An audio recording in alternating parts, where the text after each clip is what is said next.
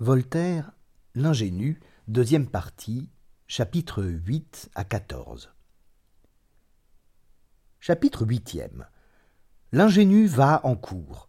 Il soupe en chemin avec des huguenots. L'ingénu prit le chemin de Saumur par le coche, parce qu'il n'y avait point alors d'autre commodité. Quand il fut à Saumur, il s'étonna de trouver la ville presque déserte et de voir plusieurs familles qui déménageaient.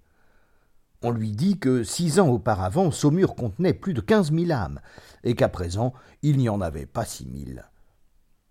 Il ne manqua pas d'en parler à souper dans son hôtellerie.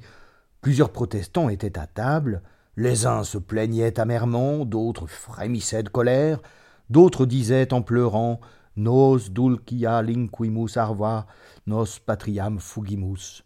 L'ingénu, qui ne savait pas le latin, se fit expliquer ces paroles qui signifient Nous abandonnons nos douces campagnes, nous fuyons notre patrie. Eh pourquoi fuyez-vous votre patrie, messieurs? Ben, C'est qu'on veut que nous reconnaissions le pape. Eh pourquoi ne le reconnaîtriez-vous pas? Vous n'avez donc point de marraine que vous vouliez épouser? Car on m'a dit que c'était lui qui en donnait la permission. Ah, monsieur, ce pape dit qu'il est le maître du domaine des rois. Bah, Monsieur, de quelle profession êtes-vous? Nous sommes pour la plupart des drapiers et des fabricants. Bah, si votre pape dit qu'il est le maître de vos draps et de vos fabriques, vous faites très bien de ne pas le reconnaître. Mais pour les rois, euh, c'est leur affaire. De quoi vous mêlez-vous? Alors un petit homme noir prit la parole et exposa très savamment les griefs de la compagnie.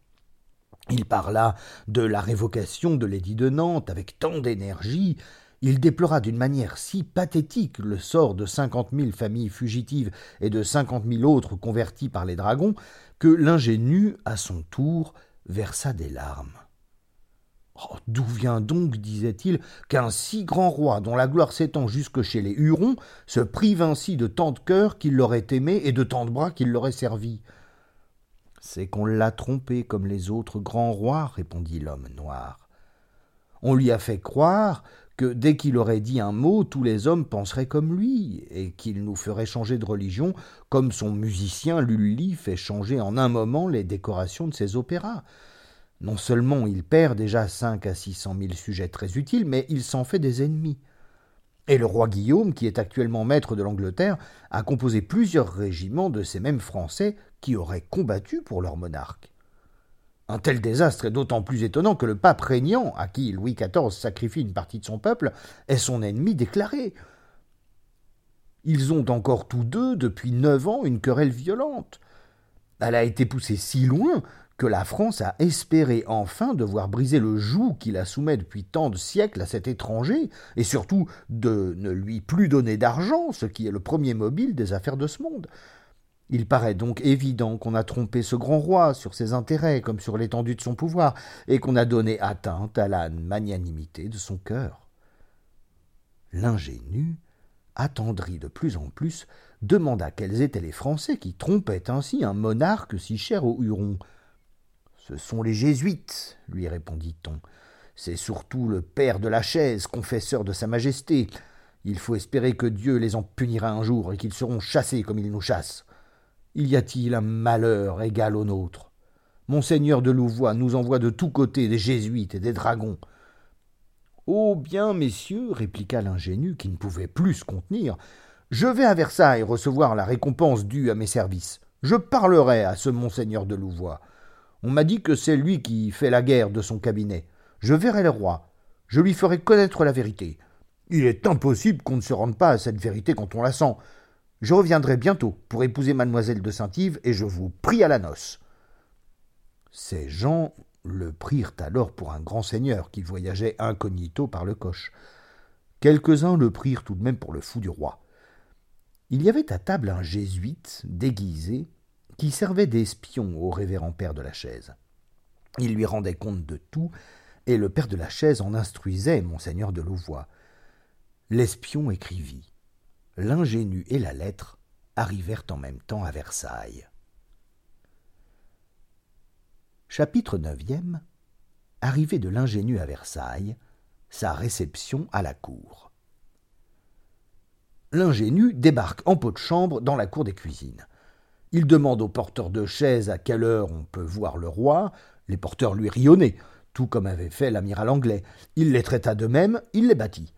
Ils voulurent le lui rendre et la scène allait être sanglante s'il n'eût passé un garde du corps, gentilhomme breton, qui écarta la canaille. Monsieur, lui dit le voyageur, vous me paraissez un brave homme. Je suis le neveu de monseigneur le prieur de Notre-Dame de la Montagne. J'ai tué des Anglais, je viens parler au roi. Je vous prie de me mener dans sa chambre. Le garde, ravi de trouver un brave de sa province, qui ne paraissait pas au fait des usages de la cour, lui apprit qu'on ne parlait pas ainsi au roi et qu'il fallait être présenté par monseigneur de Louvois. Eh bien, menez-moi donc chez ce monseigneur de Louvois, qui sans doute me conduira chez sa majesté. Il est encore plus difficile, répliqua le garde, de parler à monseigneur de Louvois qu'à sa majesté.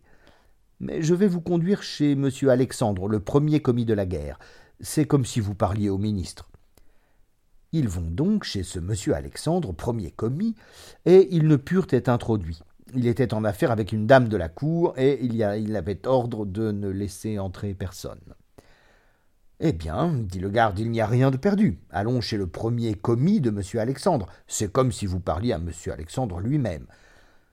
Le Huron, tout étonné, le suit. Ils restent ensemble une demi-heure dans une petite antichambre. Qu'est-ce donc que tout ceci dit l'ingénu? Est-ce que tout le monde est invisible dans ce pays-ci? Il est bien plus aisé de se battre en Basse-Bretagne contre des Anglais que de rencontrer à Versailles les gens à qui on a affaire. Il se désennuya en racontant ses amours à son compatriote. Mais l'heure, en sonnant, rappela le garde du corps à son poste. Ils se promirent de se revoir le lendemain, et l'ingénu resta encore une autre demi-heure dans l'antichambre, en rêvant à mademoiselle de Saint-Yves et à la difficulté de parler au roi et au premier commis. Enfin, le patron parut.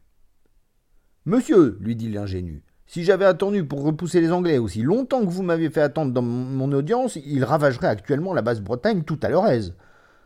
Ces, ces paroles frappèrent le commis. Il dit enfin au breton Que demandez-vous? Récompense, dit l'autre. Voici mes titres. Il lui étala tous ses certificats. Le commis lut et lui dit que probablement on lui accorderait la permission d'acheter une lieutenance. Quoi? Moi, que je donne de l'argent pour avoir repoussé les Anglais? Que je paye le droit de me faire tuer pour vous pendant que vous donnez ici vos audiences tranquillement? Je crois que vous voulez rire. Je veux une compagnie de cavalerie pour rien. Je veux que le roi fasse sortir mademoiselle de Centif du couvent et qu'il me la donne par mariage. Je veux parler au roi en faveur de cinquante mille familles que je prétends lui rendre. En un mot, je veux être utile, qu'on m'emploie et qu'on m'avance. Comment vous nommez-vous, monsieur, qui parlez si haut? Oh oh oh reprit l'ingénu. Vous n'avez donc pas lu mes certificats? C'est donc ainsi qu'on en use Je m'appelle Hercule de Kercamon. Je suis baptisé, je loge au cadran bleu, et je me plaindrai de vous au roi le commis conclut, comme les gens de Saumur, qu'il n'avait pas la tête bien saine, et il n'y fit pas grande attention. Ce même jour, le révérend père de la chaise, confesseur de Louis XIV, avait reçu la lettre de son espion qui accusait le breton Kercabon de favoriser dans son cœur les Huguenots et de condamner la conduite des Jésuites. Monseigneur de Louvois, de son côté, avait reçu une lettre de l'interrogant Bailly qui dépeignait l'ingénu comme un garnement qui voulait brûler les couvents et enlever les filles. L'ingénu, après s'être promené dans les jardins de Versailles où il s'ennuya, après avoir soupé en Huron et en bas breton, s'était couché dans la douce espérance de voir le roi le lendemain, d'obtenir mademoiselle de Saint-Yves en mariage, d'avoir au moins une compagnie de cavalerie et de faire cesser la persécution contre les Huguenots. Il se berçait de ces flatteuses idées quand la maréchaussée entra dans sa chambre. Elle se saisit d'abord de son fusil à deux coups et de son grand sabre. On fit un inventaire de son argent comptant, et on le mena dans le château que fit construire le roi Charles V, fils de Jean II, auprès de la rue Saint-Antoine, à la porte des Tournelles.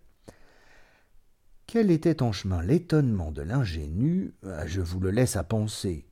Il crut d'abord que c'était un rêve. Il resta dans l'engourdissement, puis, tout à coup transporté d'une fureur qui redoublait ses forces, il prend à la gorge deux de ses conducteurs, qui étaient avec lui dans le carrosse, les jette par la portière, se jette après eux et entraîne le troisième qui voulait le retenir. Il tombe de l'effort, on le lit, on le remonte dans la voiture. Voilà donc, disait-il, ce que l'on gagne à chasser les Anglais de la Basse-Bretagne. Eh ben, que dirais-tu, Saint-Yves, si tu me voyais dans cet état? On arrive enfin au gîte qui lui était destiné.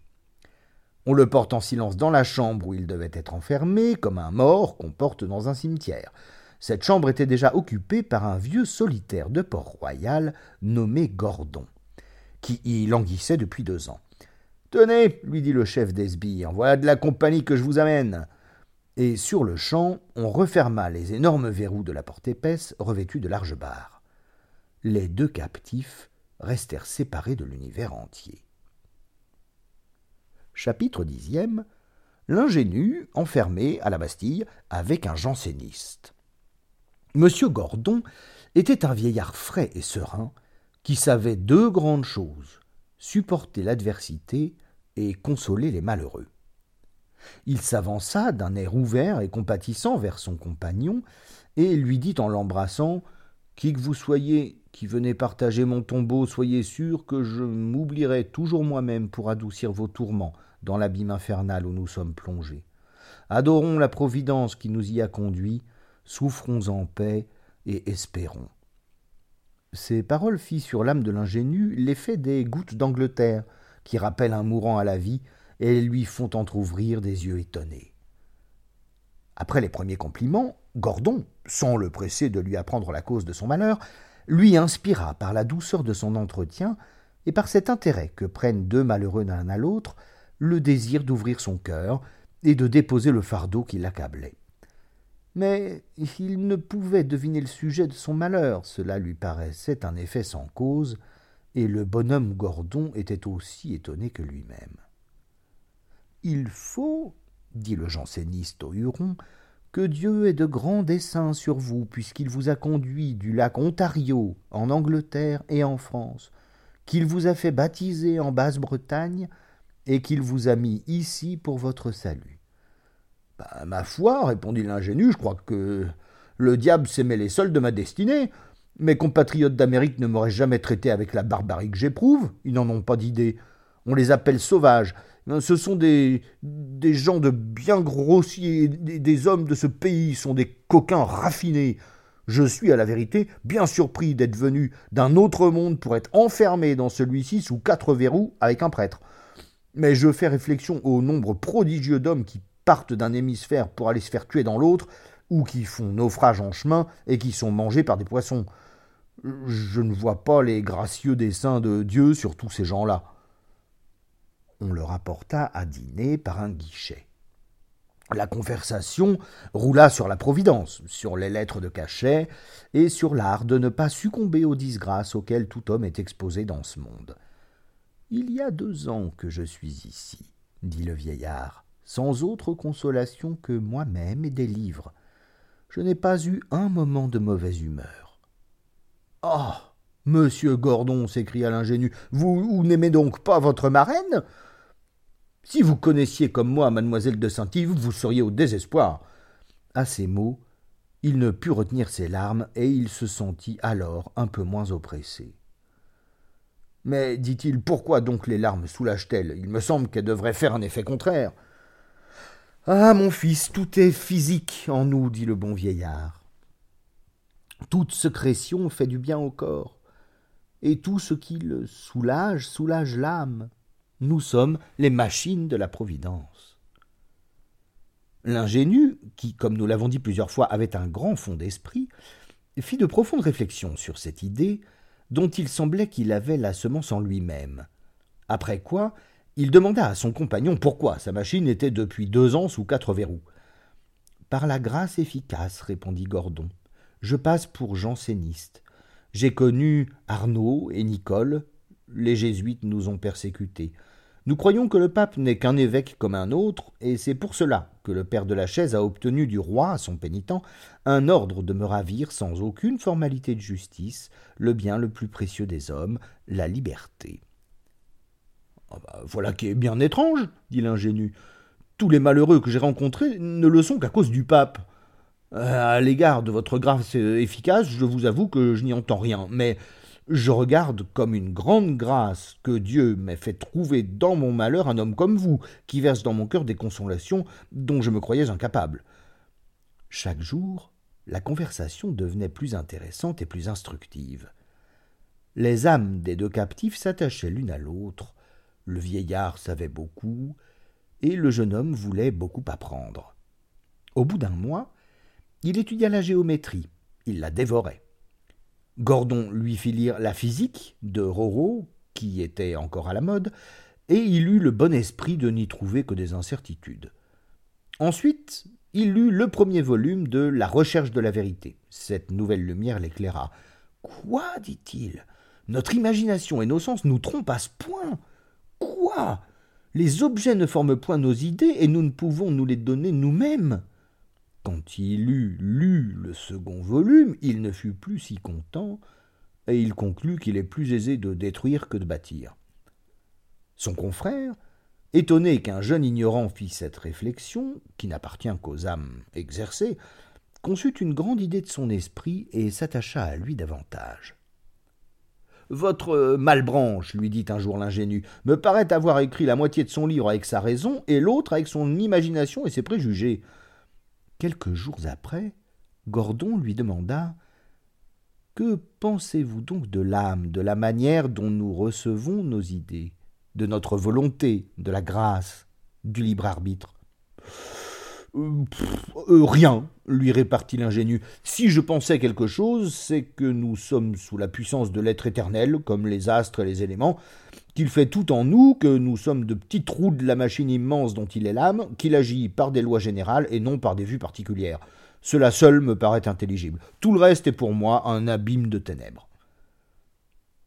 Mais, mon fils, ce serait faire Dieu auteur du péché. Bah, euh, mais mon père, votre grâce efficace ferait Dieu auteur du péché aussi, car il est certain que tous ceux à qui cette grâce serait refusée pécheraient.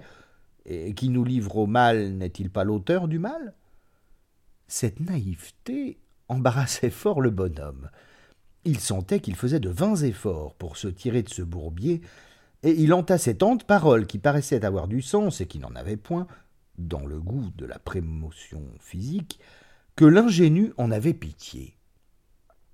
Cette question tenait évidemment à l'origine du bien et du mal, et alors il fallait que le pauvre Gordon passât en revue la boîte de Pandore, l'œuf d'Orosmade percé par Ariman, l'inimitié entre Typhon et Osiris, et enfin le péché originel, et ils couraient l'un et l'autre dans cette nuit profonde sans jamais se rencontrer. Mais enfin, ce roman de l'âme détournait leur vue de la contemplation de leur propre misère, et par un charme étrange, la foule des calamités répandues dans l'univers diminuait la sensation de leur peine. Ils n'osaient se plaindre quand tout souffrait. Mais dans le repos de la nuit, l'image de la belle Saint-Yves effaçait dans l'esprit de son amant toutes les idées de métaphysique et de morale. Il se réveillait, les yeux mouillés de larmes, et le vieux janséniste oubliait sa grâce efficace, et l'abbé de Saint-Cyran et Jansénius, pour consoler un jeune homme qu'il croyait en péché mortel. Après leur lecture, après leur raisonnement, ils parlaient encore de leurs aventures, et après en avoir inutilement parlé, ils lisaient ensemble ou séparément. L'esprit du jeune homme se fortifiait de plus en plus. Il serait surtout allé très loin en mathématiques sans les distractions que lui donnait mademoiselle de Saint-Yves. Il lut des histoires. Elles l'attristèrent. Le monde lui parut trop méchant et trop misérable. En effet, l'histoire n'est que le tableau des crimes et des malheurs. La foule des hommes innocents et paisibles disparaît toujours sur ces vastes théâtres. Les personnages ne sont que des ambitieux pervers. Il semble que l'histoire ne plaise que comme la tragédie, qui languit si elle n'est animée par les passions, les forfaits et les grandes infortunes. Il faut armer Clio du poignard, comme Melpomène. Quoique l'histoire de France soit remplie d'horreurs, ainsi que toutes les autres, cependant elle lui parut si dégoûtante dans ses commencements si sèche dans son milieu, si petite enfin, même du temps de Henri IV, toujours si dépourvue de grands monuments, si étrangère à ces belles découvertes qui ont illustré d'autres nations, qu'il était obligé de lutter contre l'ennui pour lire tous ces détails de calamités obscures resserrés dans un coin du monde. Gordon pensait comme lui. Tous deux riaient de pitié quand il était question des souverains de Fézensac, de Fézensaguet et d'Astarac. Cette étude, en effet, ne serait bonne que pour leurs héritiers, s'ils en avaient. Les beaux siècles de la République romaine le rendirent quelque temps indifférent pour le reste de la terre. Le spectacle de Rome victorieuse et législatrice des nations occupait son âme entière. Il s'échauffait en contemplant ce peuple qui fut gouverné sept cents ans par l'enthousiasme de la liberté et de la gloire. Ainsi se passaient les jours, les semaines, les mois. Et il se serait cru heureux dans le séjour du désespoir s'il n'avait point aimé. Son bon naturel s'attendrissait encore sur le prieur de Notre-Dame de la Montagne et sur la sensible Kercabon. Que penseront-ils répétait-il souvent quand ils n'auront point de mes nouvelles Ils me croiront un ingrat. Cette idée le tourmentait. Il plaignait ceux qui l'aimaient beaucoup plus qu'il ne se plaignait lui-même. Chapitre onzième Comment l'ingénu développe son génie.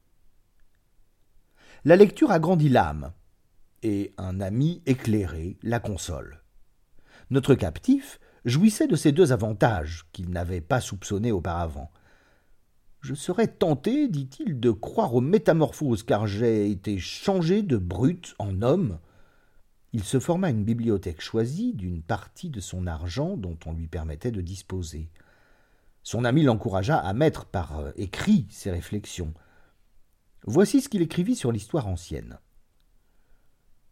Je m'imagine que les nations ont été longtemps comme moi, qu'elles ne se sont instruites que fort tard, qu'elles n'ont été occupées pendant des siècles que du moment présent, qui coulait, très peu du passé et jamais de l'avenir. J'ai parcouru cinq ou six cents lieues du Canada. Je n'y ai pas trouvé un seul monument. Personne n'y sait rien de ce qu'a fait son bisaïeul. Ne serait-ce pas là l'état naturel de l'homme? L'espèce de ce continent-ci me paraît supérieure à celle de l'autre. Elle a augmenté son être depuis plusieurs siècles par les arts et par les connaissances. Est-ce parce qu'elle a de la barbe au menton et que Dieu a refusé la barbe aux Américains? Hmm, Je ne le crois pas, car je vois que les Chinois n'ont presque point de barbe et qu'ils cultivent les arts depuis plus de cinq mille années. En effet, s'ils ont plus de quatre mille ans d'annales, il faut bien que la nation ait été rassemblée et florissante depuis plus de cinquante siècles. Une chose me frappe surtout dans cette ancienne histoire de la Chine, c'est que presque tout y est vraisemblable et naturel. Je l'admire en ce qu'il n'y a rien de merveilleux. Pourquoi toutes les autres nations se sont-elles donné des origines fabuleuses? Les anciens chroniqueurs de l'histoire de France, qui ne sont pas fort anciens, font venir les Français d'un Francus fils d'Hector. Les Romains se disaient issus d'un Phrygien, quoiqu'il n'y eût pas dans leur langue un seul mot qui eût le moindre rapport à la langue de Phrygie. Les dieux avaient habité dix mille ans en Égypte et les diables en Scythie où ils avaient engendré les Huns. je ne vois avant Thucydide que des romans semblables aux Amadis et beaucoup moins amusants. Ce sont partout des apparitions, des oracles, des prodiges, des sortilèges, des métamorphoses, des songes expliqués, et qui font la destinée des plus grands empires et des plus petits États, ici des bêtes qui parlent, là des bêtes qu'on adore, des dieux transformés en hommes et des hommes transformés en dieux. Euh, s'il nous faut des fables, que ces fables soient au moins l'emblème de la vérité.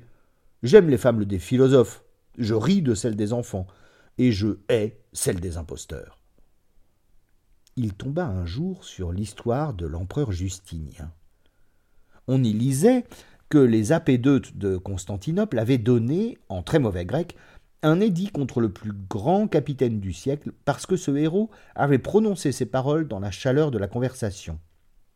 La vérité luit de sa propre lumière, et on n'éclaire pas les esprits avec les flammes des bûchers.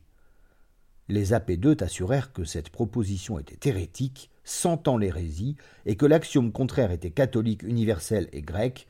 On éclaire les esprits qu'avec la flamme des bûchers, et la vérité ne saurait luire de sa propre lumière. Ces condamnèrent ainsi plusieurs discours du capitaine et donnèrent un édit. Quoi s'écria l'ingénu. Des édits rendus par ces gens-là Oh, ce ne sont point les édits, répliqua Gordon. Ce sont des contre-édits, dont tout le monde se moquait à Constantinople, et l'empereur tout le premier. C'était un sage prince qui avait su réduire les apédeutes linostol à ne pouvoir faire que du bien. Il savait que ces messieurs-là et plusieurs autres pastophores avaient lassé de contredit la patience des empereurs ses prédécesseurs en matière plus grave. Il fit fort bien, dit l'ingénu. On doit soutenir les pastophores et les contenir. Il mit par écrit beaucoup d'autres réflexions qui épouvantèrent le vieux Gordon. Quoi dit-il en lui-même J'ai consumé cinquante ans à m'instruire, et je crains de ne pouvoir atteindre au bon sens naturel de cet enfant presque sauvage. Je tremble d'avoir laborieusement fortifié des préjugés, il n'écoute que la simple nature. Le bonhomme avait quelques-uns de ces petits livres de critique, de ces brochures périodiques où des hommes, incapables de rien produire, dénigrent les productions des autres, où les visées insultent aux racines et les faits dits aux fénelons. L'ingénu en parcourut quelques-uns. Je les compare, disait-il, à certains moucherons qui vont déposer leurs œufs dans le derrière des plus beaux chevaux. Euh, cela ne les empêche pas de courir. À peine les deux philosophes daignèrent-ils jeter les yeux sur ces excréments de la littérature. Ils lurent bientôt, ensemble, les éléments de l'astronomie. L'ingénu fit venir des sphères. Ce grand spectacle le ravissait qu'il est dur, disait-il, de ne commencer à connaître le ciel que lorsqu'on me ravit le droit de le contempler. Jupiter et Saturne roulent dans ces espaces immenses. Des millions de soleils éclairent des milliards de mondes. Et dans le coin de la terre où je suis jeté, il se trouve des êtres qui me privent, moi, être voyant et pensant, de tous ces mondes où ma vue pourrait atteindre, et de celui où Dieu m'a fait naître. La lumière faite pour tout l'univers est perdue pour moi. On ne me la cachait pas dans l'horizon septentrional où j'ai passé mon enfance et ma jeunesse. Sans vous, mon cher Gordon, je serais ici dans le néant. Chapitre douzième. Ce que l'ingénu pense des pièces de théâtre. Le jeune ingénu ressemblait à un de ces arbres vigoureux qui, nés dans un sol ingrat, étendent en peu de temps leurs racines et leurs branches quand ils sont transplantés dans un terrain favorable. Et il était bien extraordinaire qu'une prison fût ce terrain. Parmi les livres qui occupaient le loisir des deux captifs, il se trouva des poésies, des traductions de tragédies grecques, quelques pièces du théâtre français. Les vers qui parlaient d'amour portèrent à la fois dans l'âme de l'ingénu le plaisir et la douleur, ils lui parlaient tous de sa chair scintive. La fable des deux pigeons lui perça le cœur. Il était bien loin de pouvoir revenir à son colombier. Molière l'enchanta. Il lui faisait connaître les mœurs de Paris et du genre humain. À laquelle de ces comédies donnez-vous la préférence? Ah, au Tartuffe, sans difficulté. Je pense comme vous, dit Gordon. C'est un Tartuffe qui m'a plongé dans ce cachot et peut-être sont-ce des Tartuffes qui ont fait votre malheur. Comment trouvez-vous ces tragédies grecques? Bonnes pour des Grecs, dit l'ingénu. Mais quand il lut Iphigénie moderne, Phèdre, Andromaque, Athalie, il fut en extase. Il soupira, il versa des larmes, il les sut par cœur sans avoir envie de les apprendre. Lisez Rodogune, lui dit Gordon. On dit que c'est le chef-d'œuvre du théâtre. Les autres pièces qui vous ont fait tant de plaisir sont peu de choses en comparaison. Le jeune homme, dès la première page, lui dit hum, Cela n'est pas du même auteur. À quoi le voyez-vous? Je n'en sais rien encore, mais ces vers-là ne vont ni à mon oreille ni à mon cœur. Ah. Ce n'est rien que les vers, répliqua Gordon. L'ingénu répondit. Bah, pourquoi donc en faire? Après avoir lu très attentivement la pièce, sans autre dessein que celui d'avoir du plaisir, il regardait son ami avec des yeux secs et étonnés, et ne savait que dire. Enfin, pressé de rendre compte de ce qu'il avait senti, voici ce qu'il répondit. Je n'ai guère entendu le commencement. J'ai été révolté du milieu. La dernière scène m'a beaucoup ému, quoiqu'elle me paraisse peu vraisemblable. Je ne me suis intéressé pour personne et je n'ai pas retenu vingt vers, moi qui les retiens tous quand ils me plaisent. Ah, cette pièce passe pourtant pour la meilleure que nous ayons. Bah, si cela est, répliqua-t-il, telle est peut-être comme bien des gens qui ne méritent pas leur place. Après tout, c'est ici une affaire de goût. Le mien ne doit pas encore être formé, je peux me tromper, mais vous savez que je suis assez accoutumé à dire ce que je pense, ou plutôt ce que je sens. Je soupçonne qu'il y a souvent de l'illusion, de la mode, du caprice dans les jugements des hommes. J'ai parlé d'après la nature. Il se peut que chez moi la nature soit très imparfaite, mais il se peut aussi qu'elle soit quelquefois peu consultée par la plupart des hommes. Alors il récita des vers d'Iphigénie dont il était plein. Et quoiqu'il ne déclamât pas bien, il y mit tant de vérité et d'onction qu'il fit pleurer le vieux janséniste. Il lut ensuite Sina. Il ne pleura point, mais il admira. Chapitre treizième La belle Saint-Yves va à Versailles. Pendant que notre infortuné s'éclairait plus qu'il ne se consolait, pendant que son génie, étouffé depuis si longtemps, se déployait avec tant de rapidité et de force, pendant que la nature qui se perfectionnait en lui le vengeait des outrages de la fortune, que devinrent monsieur le prieur et sa bonne sœur et la belle recluse Saint-Yves Le premier mois, on fut inquiet et au troisième on fut plongé dans la douleur. Les fausses conjectures, les bruits mal fondés alarmèrent. Au bout de six mois, on le crut mort. Enfin, monsieur et mademoiselle de Kercabon apprirent par une ancienne lettre qu'un garde du roi avait écrite en Bretagne qu'un jeune homme semblable à l'ingénu était arrivé un soir à Versailles, mais qu'il avait été enlevé pendant la nuit et que depuis ce temps personne n'en avait entendu parler. Ah, hélas, dit mademoiselle Kercabon, notre neveu aura fait quelque sottise, se sera attiré de fâcheuses affaires. Il est jeune, il est bas breton, il ne peut savoir comme on doit se comporter à la cour.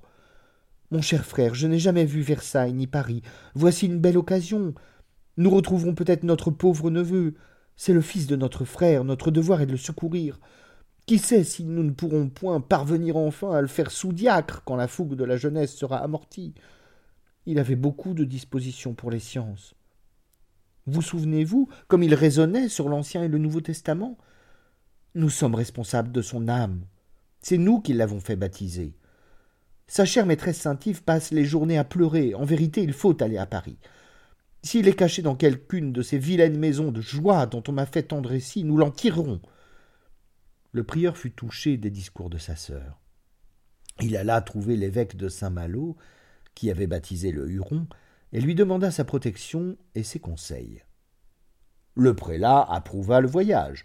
Il donna au prieur des lettres de recommandation pour le père de la chaise, confesseur du roi, qui avait la première dignité du royaume, pour l'archevêque de Paris Harlay et pour l'évêque de Meaux Bossuet.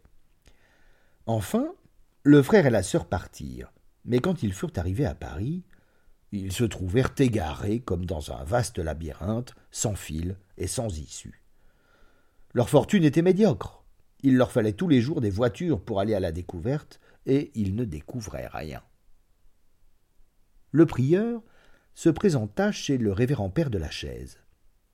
Il était avec mademoiselle Dutronc et ne pouvait donner audience à des prieurs. Il alla à la porte de l'archevêque, le prélat était enfermé avec la belle madame de Lesdiguières pour les affaires de l'église. Il courut à la maison de campagne de l'évêque de Meaux. Celui-ci examinait, avec mademoiselle de Mauléon, l'amour mystique de madame Guyon. Cependant, il parvint à se faire entendre de ces deux prélats. Tous deux lui déclarèrent qu'il ne pouvait se mêler de son neveu, attendu qu'il n'était pas sous-diacre. Enfin, il vit le jésuite. Celui-ci le reçut à bras ouverts, lui protesta qu'il avait toujours eu pour lui une estime particulière, ne l'ayant jamais connu. Il jura que la société avait toujours été attachée au bas breton. Mais, dit-il, votre neveu n'aurait-il pas le malheur d'être huguenot? Bah, euh, Non, assurément, mon révérend père. Serait-il point janséniste? Oh, Je puis assurer à votre révérence qu'à peine est-il chrétien. Il a environ onze mois que nous l'avons baptisé. Voilà qui est bien, voilà qui est bien, nous aurons soin de lui. Votre bénéfice est-il considérable? Oh, non, fort peu de choses, et mon neveu nous coûte beaucoup. Y a-t-il quelques jansénistes dans le voisinage? Prenez bien garde, mon cher monsieur le prieur, ils sont plus dangereux que les huguenots et les athées. Mon révérend père, nous n'en avons point, on ne sait ce que c'est que le jansénisme à Notre-Dame de la Montagne. Tant mieux, tant mieux. Allez, il n'y a rien que je ne fasse pour vous. Il congédia affectueusement le prieur et n'y pensa plus.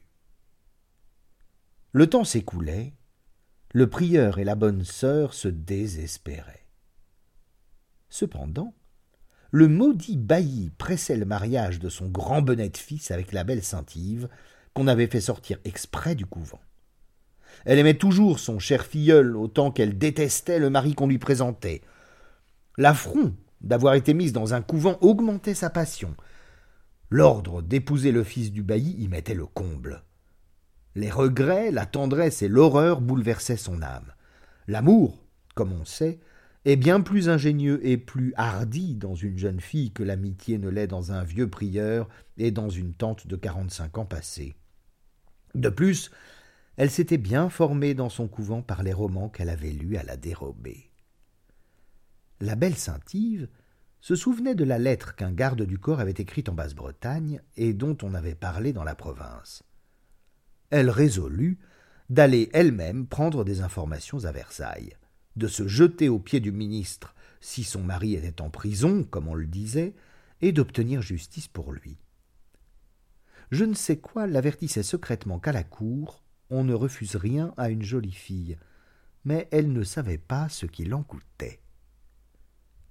Sa résolution prise, elle est consolée, elle est tranquille, elle ne rebute plus son sot prétendu, elle accueille le détestable beau-père, caresse son frère, répand l'allégresse dans la maison, puis, le jour destiné à la cérémonie, elle part, secrètement, à quatre heures du matin, avec ses petits présents de noces et tout ce qu'elle a pu rassembler. Ces mesures étaient si bien prises qu'il était déjà à plus de dix lieues lorsqu'on entra dans sa chambre vers le midi. La surprise et la consternation furent grandes. L'interrogant bailli fit ce jour-là plus de questions qu'il n'en avait fait dans toute la semaine. Le mari resta plus sot qu'il ne l'avait jamais été. L'abbé de Saint-Yves, en colère, prit le parti de courir après sa sœur. Le bailli et son fils voulurent l'accompagner. Ainsi, la destinée conduisait à Paris presque tout ce canton de la Basse-Bretagne. La belle Saint-Yves se doutait bien qu'on la suivrait. Elle était à cheval. Elle s'informait adroitement des courriers s'ils n'avaient point rencontré un gros abbé, un énorme bailli et un jeune benet qui couraient sur le chemin de Paris. Ayant appris au troisième jour qu'il n'était pas loin, elle prit une route différente, et eut assez d'habileté et de bonheur pour arriver à Versailles tandis qu'on la cherchait inutilement dans Paris. Mais comment se conduire à Versailles? Jeune, belle, sans conseil, sans appui, inconnue, exposée à tout, comment oser chercher un garde du roi? Elle imagina de s'adresser à un jésuite du bas étage, il y en avait pour toutes les conditions de la vie, comme Dieu, disait-il, a donné différentes nourritures aux diverses espèces d'animaux. Il avait donné au roi son confesseur, que tous les solliciteurs de bénéfices appelaient le chef de l'église gallicane. Ensuite venaient les confesseurs des princesses, les ministres n'en avaient point. Ils n'étaient pas si sots. Il y avait les jésuites du grand commun et surtout les jésuites des femmes de chambre par lesquelles on savait les secrets des maîtresses et ce n'était pas un petit emploi. La belle Saint-Yves s'adressa à l'un de ces derniers qui s'appelait le Père tout à tous. Elle se confessa à lui, lui exposa ses aventures, son état, son danger, et le conjura de la loger chez quelques bonnes dévotes qui la mit à l'abri des tentations.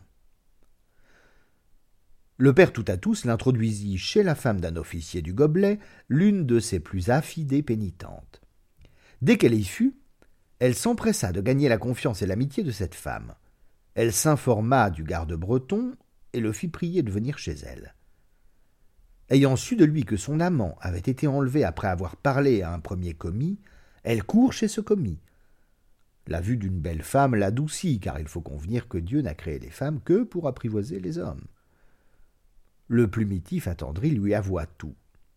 Votre amant est à la Bastille depuis près d'un an, et sans vous, il y serait peut-être toute sa vie. La tendre Saint-Yves s'évanouit. Quand elle eut repris ses sens, le plumitif lui dit Je suis sans crédit pour faire du bien. Tout mon pouvoir se borne à faire du mal quelquefois. Croyez-moi, allez chez monsieur de Saint-Ponge, qui fait le bien et le mal, cousin et favori de monseigneur de Louvois. Ce ministre a deux âmes. Monsieur de Saint-Ponge en est une.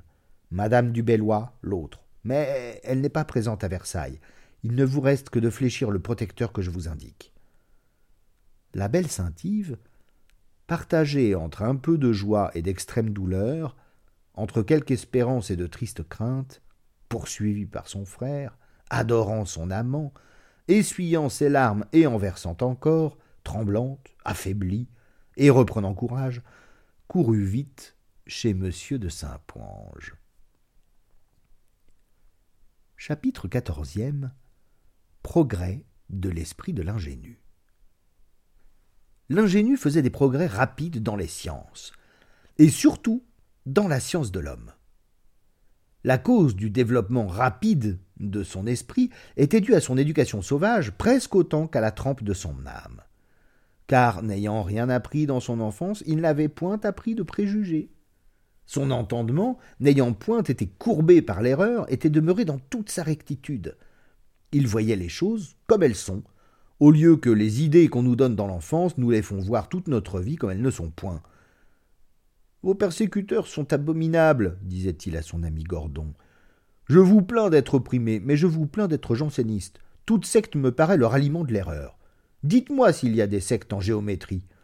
Non, non, mon cher enfant, lui dit en soupirant le bon Gordon. Tous les hommes sont d'accord sur la vérité quand elle est démontrée, mais ils sont trop partagés sur les vérités obscures. Vous n'avez qu'à dire les faussetés obscures. S'il y avait eu une seule vérité cachée dans vos amas d'arguments qu'on ressasse depuis tant de siècles, on l'aurait découverte sans doute, et l'univers aurait été d'accord au moins sur ce point-là. Si cette vérité est nécessaire comme le soleil l'est à la terre, elle serait brillante comme lui. C'est une absurdité, c'est un outrage au genre humain, c'est un attentat contre l'être infini et suprême de dire il y a une vérité essentielle à l'homme et Dieu l'a cachée. Tout ce que disait ce jeune ignorant, instruit par la nature, faisait une impression profonde sur l'esprit du vieux savant infortuné. Serait-il bien vrai, s'écria-t-il, que je me fusse rendu malheureux pour des chimères? Je suis bien plus sûr de mon malheur que de la grâce efficace. J'ai consumé mes jours à raisonner sur la liberté de Dieu et du genre humain, mais j'ai perdu la mienne. Ni saint Augustin ni saint Prosper ne me tireront de l'abîme où je suis. L'ingénu, livré à son caractère, dit enfin Voulez-vous que je vous parle avec une confiance hardie? Ceux qui se font persécuter pour ces vaines disputes de l'école me semblent peu sages, et ceux qu'ils persécutent me paraissent des monstres. Les deux captifs étaient fort d'accord sur l'injustice de leur captivité. Je suis cent fois plus à plaindre que vous, disait l'ingénu. Je suis né libre comme l'air. J'avais deux vies, la liberté et l'objet de mon amour on me les ôte. Nous voici tous deux dans les fers, sans en savoir la raison et sans pouvoir la demander. J'ai vécu Huron vingt ans. On dit que ce sont des barbares parce qu'ils se vengent de leurs ennemis, mais ils n'ont jamais opprimé leurs amis. À peine ai-je mis le pied en France que j'ai versé mon sang pour elle. J'ai peut-être sauvé une province, et pour récompense, je suis englouti dans ce tombeau des vivants où je serais mort de rage sans vous. Il n'y a donc point de loi dans ce pays on condamne les hommes sans les entendre. Il n'en est pas ainsi en Angleterre. Ah. Ce n'était pas contre les Anglais que je devais me battre. Ainsi, sa philosophie naissante ne pouvait dompter la nature outragée dans le premier de ses droits, et laissait un libre cours à sa juste colère. Son compagnon ne le contredit point. L'absence augmente toujours l'amour qui n'est pas satisfait, et la philosophie ne le diminue pas il parlait aussi souvent de sa chair Saint-Yves que de morale et de métaphysique. Plus ses sentiments s'épuraient, et plus il aimait. Il lut quelques romans nouveaux. Il en trouva peu qui lui peignissent la situation de son âme. Il sentait que son cœur allait toujours au-delà de ce qu'il lisait. Ah, disait-il, presque tous ces auteurs-là n'ont que de l'esprit et de l'art. Enfin, le bon prêtre janséniste devenait insensiblement le confident de sa tendresse. Il ne connaissait l'amour auparavant que comme un péché dont on s'accuse en confession. Il apprit à le connaître comme un sentiment aussi noble que tendre, qui peut élever l'âme autant que l'amollir, et produire même quelquefois des vertus. Enfin, pour dernier prodige, un Huron convertissait un janséniste.